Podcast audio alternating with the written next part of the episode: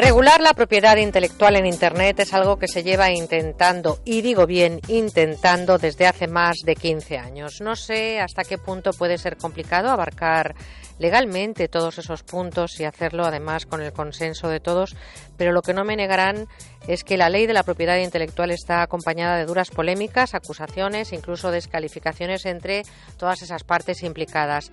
Actualmente se encuentra en trámite parlamentario. Ha sufrido varios retrasos. No nos olvidemos que el ministro Bert la había prometido para finales del 2013, pero ¿qué es lo más destacado de esta nueva reforma? ¿Por qué es importante para los usuarios de Internet esta regulación? Son muchas las cuestiones que se nos presentan ante estas situaciones vividas e incluso con nuestra economía como telón de fondo en muchas de ellas. Pablo Fernández es abogado especializado en propiedad intelectual en Avanlex. Buenos días, Pablo Fernández. Buenos días, ¿qué tal, Merced? Gracias por estar con nosotros esta mañana de agosto. Y más vale tarde que nunca, ¿no? Porque ahora sí o de nuevo sí una reforma que está rodeada una vez más de polémica. Claro, esta es una de las muchas reformas que van a venir, porque como te puedes imaginar, el tema de los derechos de autor cada vez se va complicando más. Por ejemplo, a mí me gusta la serie esta de Juego de Tronos y me gustaría verla en inglés. ¿Hay algún sitio en el que pueda ver esta serie de forma legal en inglés? La respuesta es no, actualmente no lo hay. Con lo cual, la única vía que una persona como yo tendría para poder ver esta serie es verla de forma ilegal. Esto no lo prevé la ley actual, esta, esta forma de explotación de derechos de autor, y tampoco lo prevé la reforma que, nos viene, que se nos viene encima. Con lo cual, eh, dentro de poco tendremos otra reforma más. Estamos hablando de unas leyes que son, como decía, em, complicadas, unas leyes que están acompañadas de acusaciones, de polémicas, incluso de descalificaciones. La ley SINDE, sin duda, ha sido una de las que más ha, ocupado portadas de prensa, incluso manifestaciones de asociaciones de internautas. Ha sido la más crítica de las últimas propuestas para regular la ley de la propiedad intelectual. Con esta reforma, que está ahora mismo en el, trámite eh, legal, con esta reforma la ley de la propiedad intelectual conocida como ley SINDE sale reforzada o más bien sale endurecida?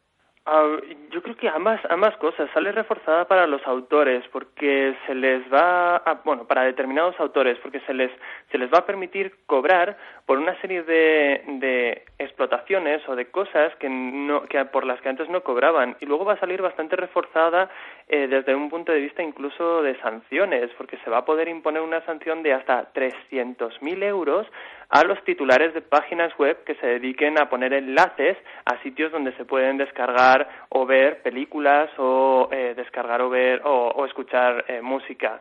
Con lo cual ambas cosas. Y va a ser una ley una bueno una reforma bastante dura para todos. Qué es exactamente ese canon o tasa Google del que se habla por citar a los editores de publicaciones esa llamada tasa AEDE y en qué va a afectar a los usuarios de internet pues la, la tasa Google es eh, precisamente una de las cosas más importantes que tiene la reforma.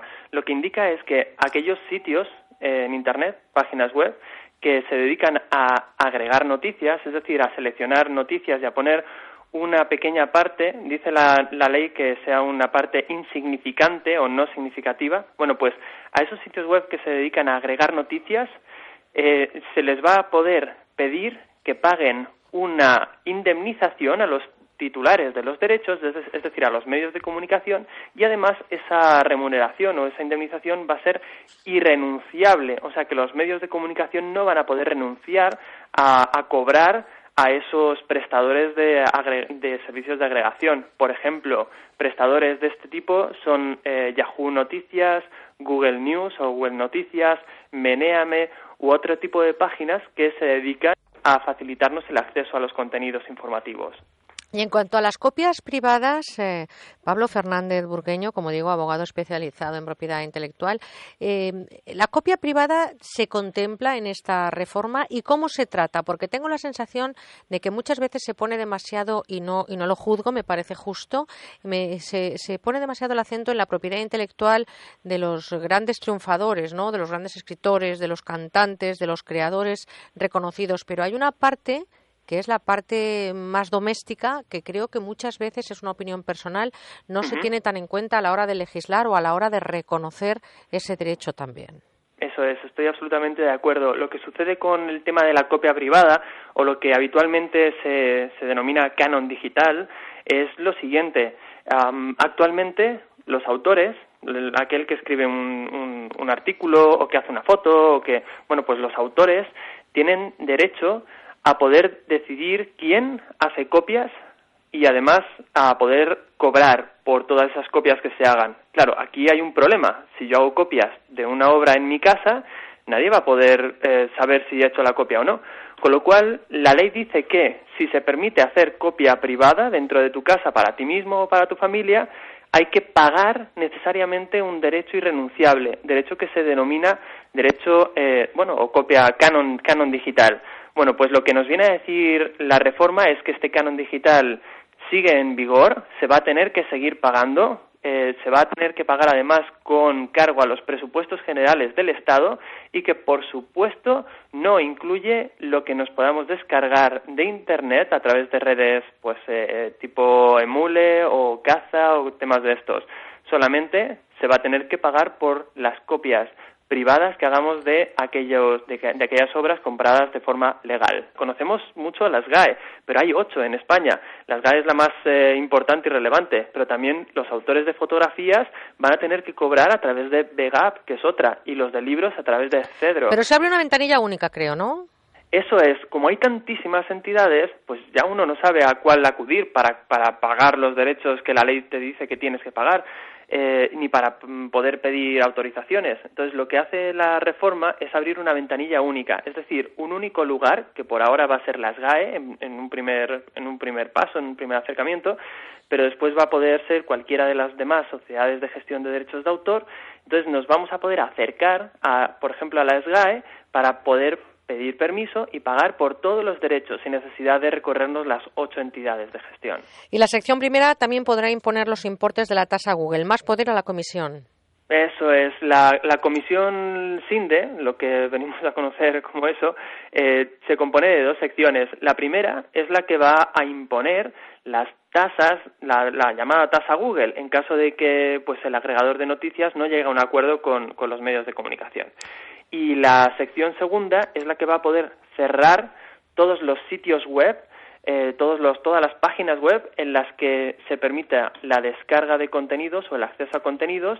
Además va a poder cerrar las .es con mayor facilidad e incluso va a poder ser la vía para llevar a los titulares de páginas web a los tribunales, o sea que se convierte en una sección segunda o toda la comisión SINDE se convierte en, en, en, un eh, bueno en un apoyo muy reforzado del gobierno contra la piratería. Pues esto es lo más destacado, así a grandes rasgos. Comprenderán que en unos diez minutos de radio no les podemos, eh, desde luego, detallar todo lo que está siendo un paso que dura casi 15 años, que es la reforma y la regulación de la propiedad intelectual en Internet. Actualmente, como decimos, en trámite parlamentario, porque después de varios retrasos, el ministro de Cultura, José Ignacio Bert, que le había prometido para finales, como digo, del 2013, aprobó el proyecto de reforma de la Ley de Propiedad Intelectual en el Consejo de Ministros del pasado 15 de febrero. Bueno, pues vamos a ver cómo está ese recorrido y si al final habemos eh, ley de la propiedad intelectual en condiciones. Pablo Fernández Burgueño, le tengo que dar las gracias eh, por estar con nosotros esta mañana como abogado especializado en propiedad intelectual en Avalnex. Gracias pues por estar con nosotros. Muchísimas gracias por invitarme. Un saludo, hasta la próxima. Igualmente, hasta luego.